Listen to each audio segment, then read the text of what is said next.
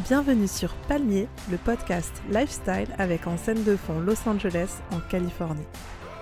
Je m'appelle Marion Gruber, Fringe and Franche sur les réseaux sociaux.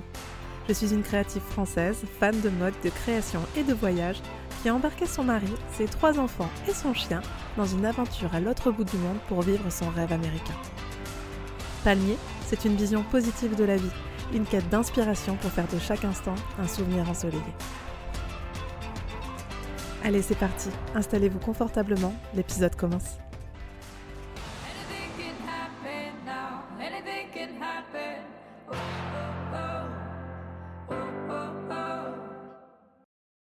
La semaine dernière, je terminais mon épisode en disant que les démarches entamées pour partir vivre en Californie demandaient d'avoir les nerfs bien accrochés et beaucoup de patience. Comme on est toujours en plein dedans et qu'il faut qu'à mon tour je vous fasse patienter avant que l'on puisse à nouveau parler de l'avancée de notre immigration, je me suis dit que c'était justement un bon sujet à creuser, lié intimement chez moi à la maternité. La patience, c'est tout un art, une vraie qualité, que je ne pensais absolument pas maîtriser. Je suis un tantinet hyperactive. J'ai du mal à déléguer parce que je veux voir comment les choses avancent. J'aime tout faire rapidement, mon cerveau est souvent en ébullition avec des idées qui partent dans tous les sens. J'ai peut-être de la patience pour certaines choses comme la couture, le tricot ou bien évidemment mes enfants. Et en même temps, ces sujets ou petites personnes ne m'en demandent pas tant que ça, mais plutôt d'être tout le temps en action. D'ailleurs, quand je me lance dans un nouveau projet créatif, ce que je préfère, c'est presque la phase d'avant de me lancer celle où je peux passer des heures à chercher un modèle, à tout préparer, à trouver des idées. C'est très courant que je me lasse une fois le projet en cours et que je sois déjà excitée par une autre idée de choses à faire, que je pense déjà au prochain ouvrage que je vais commencer. Ce que je déteste par-dessus tout, c'est d'attendre. Attendre une réponse, un résultat, attendre qu'une situation se débloque, attendre que ça passe. Non, moi je veux tout secouer. Autant vous dire que ce début d'année 2023 est pour moi un vrai challenge. Attendre des choses sans cesse, et pas les moindres.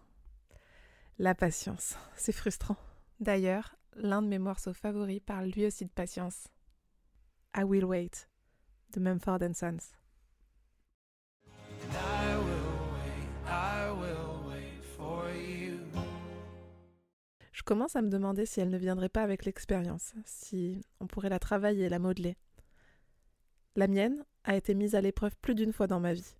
Et en y pensant, en préparant cet épisode, j'ai réalisé que la dernière fois que j'avais fait un sujet à propos de la patience, c'était en 2018, pour vous parler de mon histoire de maternité ou comment j'ai eu mon premier bébé, Romy.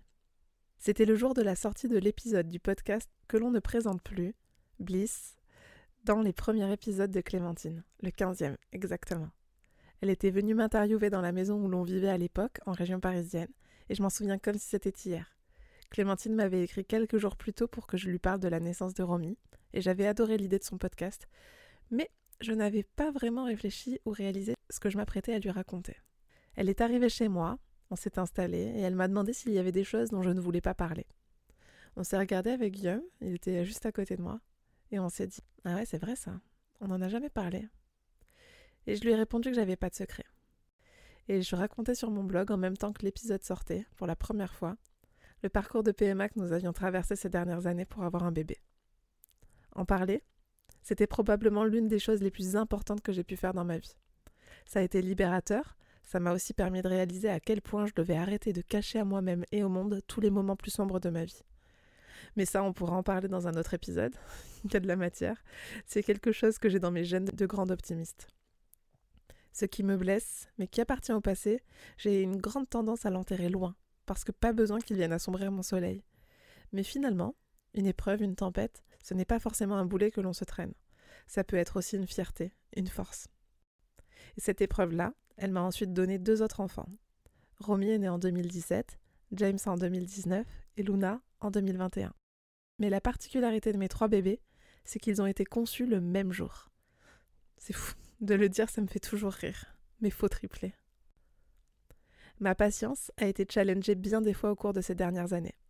J'avais envie de revenir sur ces trois événements si importants pour moi, qui ont définitivement forgé la femme que je suis aujourd'hui, m'ont appris beaucoup de leçons, ainsi que l'un des arts qui rime le plus souvent avec la patience, le lâcher prise. J'ai donc fait trois bébés d'un coup, mais qui sont nés avec deux ans d'écart à chaque fois. La magie de la science est à remercier. Et ça, on le fait tous les jours d'ailleurs. Trois bébés, une fille. Une histoire d'intuition, d'action et d'amour. Mais comme ici, j'ai décidé de moins tout romantiser, je peux avec le recul vous dire que c'était aussi une histoire de bleu, d'aiguilles, de cicatrices et de timing serré. Mais aussi de beaucoup de complicité, de réveils aux aurores, de recettes de grand-mère, de mantras répétés et de joie. En 2016, on apprenait qu'on allait devoir passer par un parcours de PMA pour avoir un enfant. Je dis bien un, car à l'époque, si on en avait déjà un, on avait tout gagné. Depuis petite, je m'imaginais avec deux enfants. L'équilibre que j'avais pu connaître avec ma petite sœur, quoi. Quand la nouvelle est tombée, je n'étais pas choquée mais rassurée en fait. Le diagnostic était le suivant. Ovaire trop riche pour moi, santé des spermatozoïdes pas assez satisfaisant pour lui. On allait faire une FIVIXI, on nous avait tout expliqué en détail et tout était très clair. Ça semblait un peu radical, mais à la fois hyper efficace. On allait au cœur du souci et on y remédiait. Depuis un an qu'on essayait d'avoir un bébé, je savais que quelque chose clochait. Une intuition, dès le premier test négatif. C'était ma plus grande peur, la seule en fait. Pour la petite anecdote, à 19 ans, j'étais encore à l'école et j'étais en soirée avec mes copains. On passait un bon moment, je me souviens, boire un verre avec eux sur la terrasse d'un immeuble. On a commencé à raconter nos peurs et j'ai réfléchi un moment parce que j'ai pas peur de grand chose dans la vie. J'ai pas peur du vide, j'ai pas peur des araignées ou autre. Juste peur de ne jamais avoir d'enfant. J'ai dit ça à voix haute et je pense avoir surpris tout le monde à ce moment-là parce qu'après tout, à 19 ans, on était encore loin de penser à ça. Mais je ne sais pas, j'avais déjà cette crainte en moi. J'avais désormais 25 ans, j'étais mariée depuis un an et j'en mourais d'envie. On avait besoin d'aide. On m'apportait une solution et la control freak en moi allait enfin pouvoir gérer le problème pour le solutionner. Des injections, des rendez-vous quotidiens, sur le papier ça semblait simple et concret surtout. Bon, évidemment, j'ai compris vite que ça ne serait pas si facile que ça. J'avais omis de penser au roller coaster émotionnel qui serait livré avec et surtout que, spoiler, J'allais peut-être réussir à maîtriser le protocole médical en ne loupant aucune étape, mais que tout le reste n'était plus entre mes mains. J'étais motivée comme tout. La seule chose qui me faisait peur, c'était l'idée que cette solution représentait une sorte de dernière chance. La FIV me paraissait être la solution la plus radicale, tout en haut de l'échelle des différentes solutions qu'on aurait pu nous proposer. Si ça ne marchait pas, j'avais l'impression que c'était la fin. Aujourd'hui, on sait qu'il y a tout un éventail de protocoles qui auraient pu nous aider. Mais à l'époque, j'avais cette impression de dernière chance. Mais à ce moment-là, j'avais pas d'autre choix.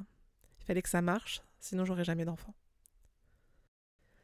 On a commencé le premier traitement avec un rythme militaire. Les injections dans le ventre, les échos tous les matins. Puis est venue la ponction, puis le transfert d'embryons. Ce protocole n'avait pas donné un nombre d'ovocytes fou, et seulement deux embryons. On m'en a transféré un, puis est venue la première période d'attente. Neuf jours, qui m'ont paru être infinis. Pendant ces neuf jours, j'ai tout lu sur la fertilité, l'implantation embryonnaire, et j'ai découvert sur des forums américains des recettes de grand-mère pour, soi-disant, aider l'embryon à s'implanter. Du coup, j'ai découpé un cœur d'ananas dont je mangeais un morceau par jour, j'ai acheté des noix du Brésil, j'ai bu du jus de grenade, j'ai tout fait. Le biocop était mon endroit préféré. J'ai passé des heures également chez l'acupuncteur, je mettais toutes les chances de mon côté. Encore une fois, dans cette optique de ne rien regretter. Et puis, j'ai eu mon premier test positif. Et presque immédiatement, j'ai senti mon cœur se briser, en apprenant que le taux de bêta-HCG était trop bas. En fait, je faisais une grossesse chimique, une fausse couche précoce. J'étais vide. J'étais encore salariée à l'époque. Cette nouvelle m'a mis l'une des plus grandes claques de ma vie. J'avais pourtant fait tout ce qu'il fallait, tout. Ma prise de sang était positive, pour la première fois de ma vie. Et malgré tout ça, j'étais seule, vide. Cette nouvelle a chamboulé ma vie. J'ai compris à cet instant qu'il y allait avoir des grands changements. J'ai décidé d'être heureuse avant tout. Je ne voulais plus jamais ressentir cette peine. Alors j'ai décidé de ne plus attendre quoi que ce soit, de ne plus attendre d'avoir cet enfant que je n'arrivais pas à avoir depuis tous ces mois, et de combler autant que possible ce manque. Par exemple, je rêvais d'un chien. Je m'étais toujours dit que lorsqu'on aurait un bébé, on prendrait aussi un petit chiot. Et puis le bébé n'arrivait pas, donc je ne pouvais pas avoir de chien et j'en pouvais plus d'attendre. J'ai craqué. Et Guillaume m'a dit Allez, ok, on y va, on va trouver ton chien. Et c'est comme ça que Maui est arrivé quelques mois plus tard. Le deuxième sujet que je repoussais, c'était mon boulot.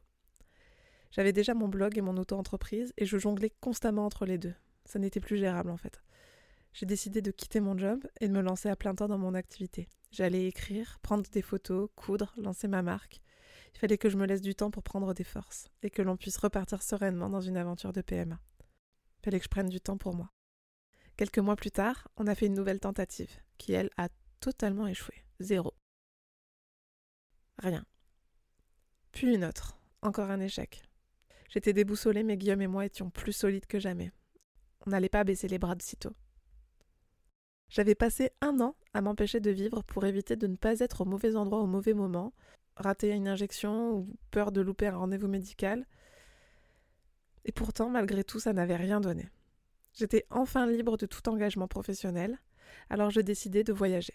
J'acceptais un déplacement pour un reportage en Afrique du Sud en novembre et on bouquait des billets pour décembre, pour Los Angeles, ma ville porte-bonheur. Et puis, ce qui devait arriver arriva. À Cape Town, à l'autre bout du monde, j'apprenais qu'il fallait que je démarre un nouveau traitement pour une nouvelle tentative de Fivexi. Vous m'imaginez là-bas en train de chercher une infirmière? Coucou, c'est moi.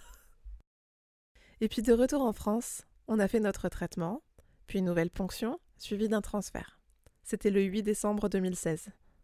Cette fois-ci, on avait de super chiffres, mais je me protégeais autant que possible pour ne pas avoir à nouveau le cœur brisé. Rebelote, acupuncture, fruits secs, jus. Et puis la nouvelle que je n'attendais plus arriva, un jour de grand soleil. J'étais allée faire ma prise de sang le matin même, en me répétant cette phrase hautement philosophique qui allait devenir mon mantra dans cette grande aventure de PMA, que je venais, entre nous, de voir dans le dernier Star Wars. I'm one with the Force and the Force is with me. Évidemment, la force dans cette histoire, c'était mon petit bébé magique. Le labo m'appelait et l'infirmière, émue, en haut-parleur, nous annonçait Vous êtes enceinte, c'est bon, vous êtes enceinte. Guillaume était avec moi, on était tellement heureux, c'était fou. Le taux était bien plus haut que la première fois, c'était prometteur. Mais j'attendais la seconde échographie 48 heures plus tard pour pouvoir sauter de joie. Sauf que on embarquait deux jours plus tard pour Los Angeles, évidemment. Alors, on demandait au labo si je pouvais passer un peu avant l'ouverture pour faire la prise de sang avant de filer à l'aéroport. J'étais complètement stressée à l'idée de prendre l'avion 12 heures avec peut-être un mini bébé niché dans mon utérus. Et puis faire un road trip avec des copains à travers la Californie, est-ce que c'était le bon moment? Je ne savais même pas si c'était autorisé. J'allais recevoir les résultats pendant le vol. Je ne les aurais du coup qu'en atterrissant. J'allais devoir encore faire preuve de patience. C'était le vol le plus long de ma vie. Et puis, on a atterri à LA, ville de mon cœur, ville porte-bonheur. Le taux avait explosé. On attendait un bébé. Cette grossesse a donc débuté en Californie et j'ai fait tout ce road trip allongé à 90% du temps sur le siège passager pour ne pas brusquer mon petit bébé. On était sur un petit nuage, c'était franchement incroyable. J'embarquais pour les neuf mois les plus magiques de ma vie. Une grossesse de rêve, aucun symptôme. nous allions avoir une petite fille. Je n'attendais plus, elle était là. Ma petite étoile, mon univers, celle que j'avais tant attendue. Romy. Le 23 août 2017, après une césarienne programmée pour gros bébé potelé en siège, j'étais maman, enfin, le rôle de ma vie. Elle était si belle, et la vie qui a suivi était merveilleuse. Et rapidement, pour ne pas dire immédiatement, j'ai su qu'il fallait qu'on ait un deuxième enfant. Après tout, ce serait le plus beau des cadeaux qu'on pourrait lui offrir. Un petit frère ou une petite sœur, un ami pour la vie. J'ai allaité Romy et adoré chaque instant, pendant 13 mois. Mon retour de couche n'est arrivé qu'après l'avoir entièrement sevré, et ses premières règles annonçaient la possibilité de pouvoir réentamer un protocole. Non pas de FIV cette fois, mais de transfert d'embryon congelé. Un TEC, comme on dit dans le jargon de PMA. Lors de la FIV qui nous a donné Romy, on avait eu 5 embryons de très bonne qualité, des blastocystes de 5 jours prêts à s'implanter. Cette fois, le protocole était beaucoup plus simple, beaucoup moins lourd. Pas de ponction, très peu d'injections et presque pas d'échographie quotidienne. J'ai fait exactement les mêmes choses que lors du transfert d'embryon qui nous a donné Romy. Ça avait marché après tout. Recette de grand-mère, mantra Star Wars, et j'ai remplacé cette fois l'acupuncture par l'ostéopathie dans le cabinet d'une amie qui est spécialisée dans les suivis de fertilité et de maternité. J'ai le souvenir que cette tentative s'est déroulée beaucoup plus sereinement, plus rapidement. On avait déjà un petit bébé avec nous, alors forcément notre esprit était plus occupé. Romy était d'ailleurs là, le jour du transfert, on l'avait prise avec nous. J'ai culpabilisé de me rendre dans ce centre de PMA que je connaissais par cœur et de croiser le regard des parents qui attendaient leur tour, sachant que moi, j'avais déjà gagné le gros lot, une fois. Et d'un autre côté, j'avais envie de leur crier de s'accrocher, que ça en valait la peine, qu'ils allaient y arriver. Mais le silence régnait. C'est très dur ce silence. Quand j'étais en PMA, je n'avais pas mesuré au départ la solitude que cela générait. Lors de la première tentative, j'avais envie de parler à toutes ces femmes que je croisais tous les matins pour la prise de sang et écho quotidienne, leur demander comment ça se passait pour elles. Et puis, quand on a eu notre premier échec, j'ai commencé doucement à me renfermer. Je me mettais des écouteurs en entrant dans la salle d'attente pour n'entendre rien d'autre que mes pensées qui se cognaient contre mon crâne pour me protéger. J'essayais de ne croiser aucun regard, de peur de chercher une femme qui ne serait plus là, car elle aurait enfin eu sa bonne nouvelle, mais pas moi. Et puis, j'essayais de remonter à la surface, de prendre toutes les bonnes nouvelles possibles, comme j'ai l'habitude de le faire. Chercher des petits signes de la vie, ne serait-ce qu'un rayon de soleil sur le mur, preuve que tout irait mieux bien vite. Et puis la chance avait tourné, c'était enfin mon tour. J'effaçais la jalousie, j'oubliais toute cette douleur, comme si je ne l'avais jamais connue. C'était fou de tenter à nouveau l'aventure, mais c'était une évidence de le faire. Une deuxième dose de bonheur possible, pourquoi s'en priver? Romy avait 16 mois, et devinez où est-ce qu'on avait décidé de l'emmener quelques jours plus tard pour Noël et le jour de l'an, en compagnie de mes parents et ma sœur? Eh oui, encore Los Angeles. Le timing était toujours parfait. Encore un signe? Comme pour ma première grossesse, on apprenait la nouvelle un midi, après avoir fait la prise de sang le matin. Enceinte. Cette fois, on avait une petite personne qui allait devenir grande sœur dans nos bras. C'était presque trop beau pour être vrai. On allait être quatre. On allait quitter la région parisienne dans quelques mois pour s'installer près de l'océan, dans une maison qu'on venait d'acheter un mois avant d'apprendre qu'on allait avoir un bébé. C'était incroyable.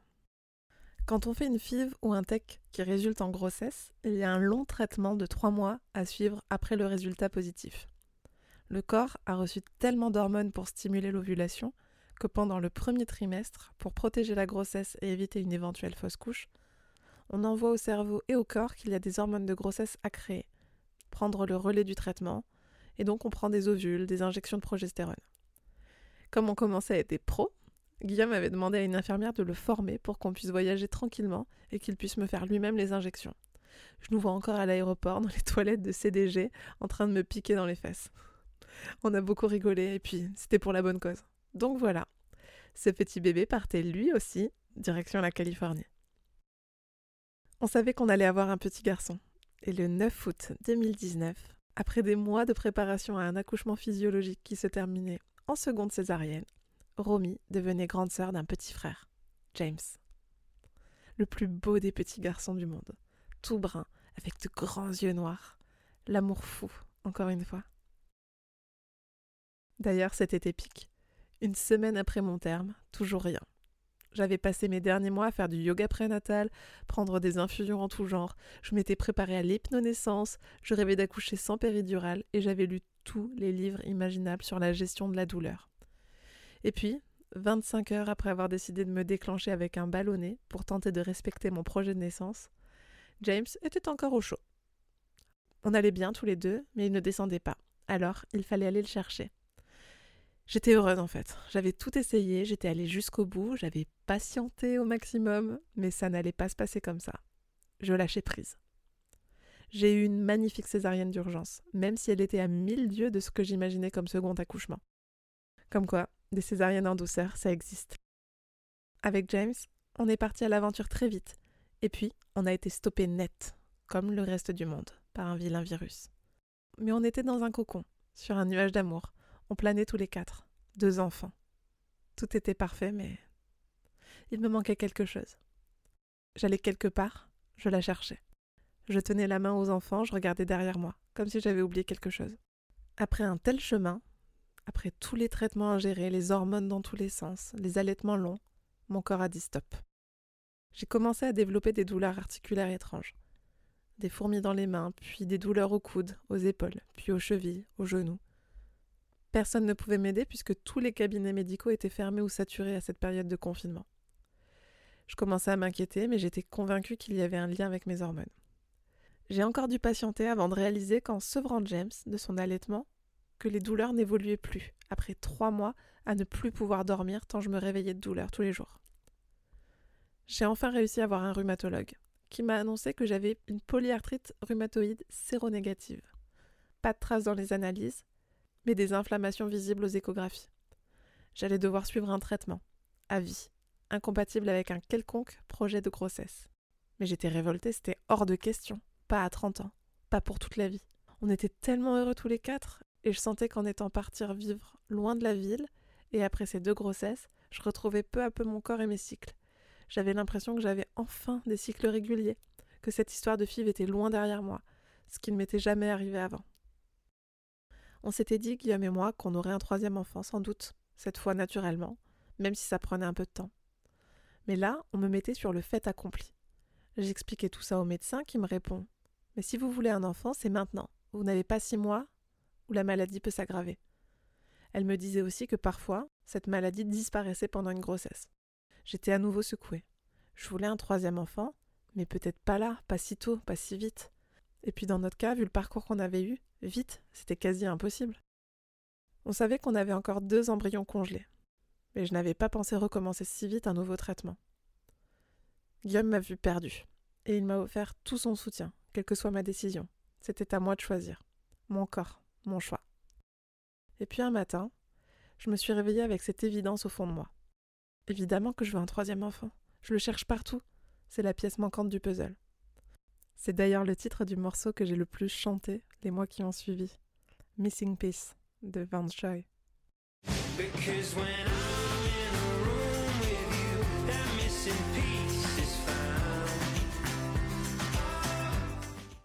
Je préfère absolument tout tenter maintenant que faire une croix dessus. Alors on y va. C'est parti. On se relançait plutôt qu'imaginer dans un nouveau traitement pour avoir un bébé. C'était fou, mais c'était ce qu'il fallait que je fasse. Cette fois, nous n'étions plus à Paris, donc l'organisation était différente, mais on l'a fait. Les rendez-vous médicaux à Paris en aller-retour dans la journée, parce qu'en province, c'est un peu plus compliqué d'avoir un rendez-vous du jour pour le lendemain. Les centres de PMA sont pris d'assaut et moins nombreux. Et encore une fois, le poids du secret sur ce qu'on était en train de faire pour nous protéger, mais en même temps, qui alourdissait encore plus ce qu'il fallait endurer. Je me revois être tellement perdue. Les traitements ne sont pas anodins, c'est lourd. Et puis je nous sentais tellement seuls. Guillaume était archi présent. Il venait à tous les rendez-vous. Mais à vouloir absolument nous protéger et à ne vouloir en parler sous aucun prétexte, comme à chacune des tentatives que l'on a fait, je me renfermais sur moi-même. Je me souviens être dans ma voiture et enregistrer des notes sur mon téléphone pour ne pas oublier ces moments que j'ai pourtant si vite tendance à zapper, comme je vous le disais. Cette peur, mêlée d'impatience, de stress, de remise en question, surplombée de solitude et de secret, et en même temps avec une toute autre perspective cette fois, celle de savoir que j'avais déjà deux enfants merveilleux et que j'étais déjà comblée d'amour. J'en ai d'ailleurs retrouvé une, enregistrée le 21 février 2021. C'est le paradoxe du troisième. Vouloir un enfant, ça n'est jamais anodin. Vouloir un troisième enfant, non plus. Vouloir un troisième enfant via un parcours de PMA, encore moins. À l'heure où je vous parle, je suis en pleine stimulation pour le transfert d'un embryon congelé après deux grossesses réussies suite à un parcours de FIV en 2016. J'ai déjà deux enfants, une fille, un garçon, alors qu'on me prédisait de grandes difficultés pour devenir mère. Je me suis battue pour les avoir sans jamais renoncer, sans jamais me plaindre. J'ai encaissé les traitements, les craintes, les angoisses, et j'ai été récompensée par deux magnifiques bébés, deux grossesses parfaites, tout pour être heureuse. Et pourtant, here I am, replongeons dans l'inconnu d'une troisième fois. C'est fou, c'est inexplicable, le désir de maternité. Je sais que je ne me sentirai complète qu'après l'avoir eu dans mes bras. Je sais aussi que c'est tout aussi fou de s'infliger une nouvelle fois de traverser tout ça. Les hormones, les injections, les examens, le stress, les remises en question. Et que le fait d'avoir de l'expérience en la matière ne change rien. Les peurs sont toujours là, l'inconnu aussi. Et étrangement, la solitude est encore plus palpable. Nombre sont les femmes qui sont en difficulté pour avoir un premier enfant. Faire une PMA pour avoir un second enfant, c'est déjà presque moins difficile pour l'opinion publique. Au moins, t'en as déjà un. Je vous laisse imaginer la vie générale quand on en a déjà deux. Malheureusement, ça n'est pas aussi simple. Ce désir est si fort, si vital, que l'idée de devoir faire une croix sur cette descendance tant imaginée, sur ma maternité, c'est comme si je devais abandonner une partie de moi. Je suis sûre de moi, je suis sûre de nous, de ma famille et de ce bébé qu'on aura un jour pour compléter notre tribu. Je suis moins sûre du timing, des aventures qui nous attendent. Je sais que je ne maîtrise plus rien, une fois de plus. On est parti en mars 2021 faire un nouveau transfert d'embryon, congelé depuis 2016. La veille, on allait voir mon ami ostéo pour une consultation pré-transfert. On partait faire ce transfert dans le même service où on avait fait nos deux premiers bébés à deux ans d'intervalle. Ma cousine adorée, infirmière à Paris, est venue dans notre chambre d'hôtel ce jour-là réaliser l'injection qui a lieu juste après le transfert. C'était un moment génial de faire ça en famille, avec ma petite Camille d'amour. On a pris le train pour rentrer à la maison, et Romy est venue me faire un bisou sur le ventre alors qu'on ne lui avait rien dit concernant notre absence. Une intuition? Sans doute. On a appris neuf jours plus tard la plus belle des nouvelles. Ça avait marché. Encore une fois. Du premier coup. La magie. On était tellement heureux. Je ne sais pas comment on pouvait être si chanceux. Trois bébés issus d'une five, du premier coup à chaque fois. Et puis, on a eu une grosse frayeur quelques semaines plus tard. Des copains étaient à la maison pour goûter, et on leur annonçait qu'on attendait un bébé. Un peu trop tôt peut-être, mais bon. Je vais aux toilettes littéralement quelques secondes après l'annonce, et là, je vois du sang. Beaucoup de sang. Je retourne à table, paniquée, mon ami m'emmène sur le champ à l'hôpital voir mon obstétricienne. Le cœur bat toujours. Notre petit nugget, c'est toujours là et je crois avoir réalisé à ce moment à quel point ce troisième enfant était important pour moi. Je ne m'imaginais plus sans, c'était eux trois. En rentrant à la maison, on décide de ne pas plus attendre pour expliquer aux enfants ce qu'il se passe. Ils sont petits, et je ne suis enceinte que de six semaines, mais je veux qu'ils sachent pourquoi je suis triste ou inquiète. Et c'était merveilleux de les voir tout comprendre. À partir de ce moment, ils m'ont traitée comme une reine. C'était la chose la plus mignonne à voir. J'ai eu des contrôles toutes les semaines qui ont suivi jusqu'à l'écho du premier trimestre. Et guess what? Plus jamais de douleur articulaire. Aucune. Guérie. D'ailleurs, c'est quelque chose qui est toujours surprenant après un protocole de PMA. Pendant les traitements, les stimulations, les transferts, on est tellement suivi. Le quotidien est rythmé par les prises de sang, les échographies, les prises de médicaments et les injections. D'ailleurs, petit tips au passage pour celles qui vivent ça. Téléchargez-vous une application pilulier comme MediSafe ça permet de faire sa petite pharmacie digitale, d'organiser la prise de médicaments avec des alertes pour être sûr de ne rien oublier. Je m'en suis servi les trois fois, trop pratique. C'était reparti pour une grossesse, et encore une grossesse de rêve. Plus fatiguée, certes, mais j'avais deux ans de plus quand même, et deux enfants qui couraient partout. Mais on habitait près de la plage, c'était le bonheur. Quelques mois plus tard, j'avais une date pour une troisième césarienne. Celle-ci était programmée car c'était la troisième, fortement recommandé, voire obligatoire dans mon cas, sur un utérus bicicatriciel. Cette fois-ci, pour la troisième et peut-être dernière, on avait décidé de ne découvrir le sexe qu'à la naissance. Je crois que c'était une idée complètement folle pour quelqu'un d'aussi impatient que moi, mais ça s'est avéré être notre meilleure idée. Découvrir son bébé de cette façon, ça a quelque chose de magique. Les premiers mois de grossesse, pourtant sûr de ne pas vouloir savoir, j'essayais tant bien que mal de décrypter les échographies. Marion, détective privé, bonjour. Et puis, plus les mois passaient, plus je m'en fichais totalement. On avait déjà les deux prénoms, mais j'avais réussi à me détacher de ce sujet. Je voulais juste un bébé en bonne santé. Mais au fond de moi, même si j'essayais de ne pas y penser, je savais que j'attendais Luna. James me montrait la lune tous les jours. Romy me demandait de lui lire des histoires de licorne qui s'appelaient Luna. Elle était là en fait. Et puis elle est arrivée, toute ronde, comme la pleine lune. 4,6 kg d'amour. Est-ce que j'étais contente d'avoir une césarienne avec ce gabarit de compétition? Oui, oui, oui. césarienne merveilleuse d'ailleurs, une fois de plus. Mon obstétricienne m'avait chouchoutée, c'était magique. Elle avait honoré tous mes souhaits et m'avait rendue actrice de ma césarienne. C'était génial et je ne la remercierai jamais assez pour ça. Ça a fait clic. On était au complet. Il ne manquait plus qu'elle. Je n'ai plus rien cherché depuis. Je ne regarde plus en arrière quand je marche avec eux dans la rue. Luna, James, Romy. Ma famille nombreuse. Cette tribu qui nous dépasse en nombre aujourd'hui, mais qui nous fait rire, pour laquelle on s'est tant battu qu'on a tant rêvé. Cette famille dont on a du mal à se séparer plus de quelques heures et qu'on emmène partout avec nous où l'aventure nous appelle.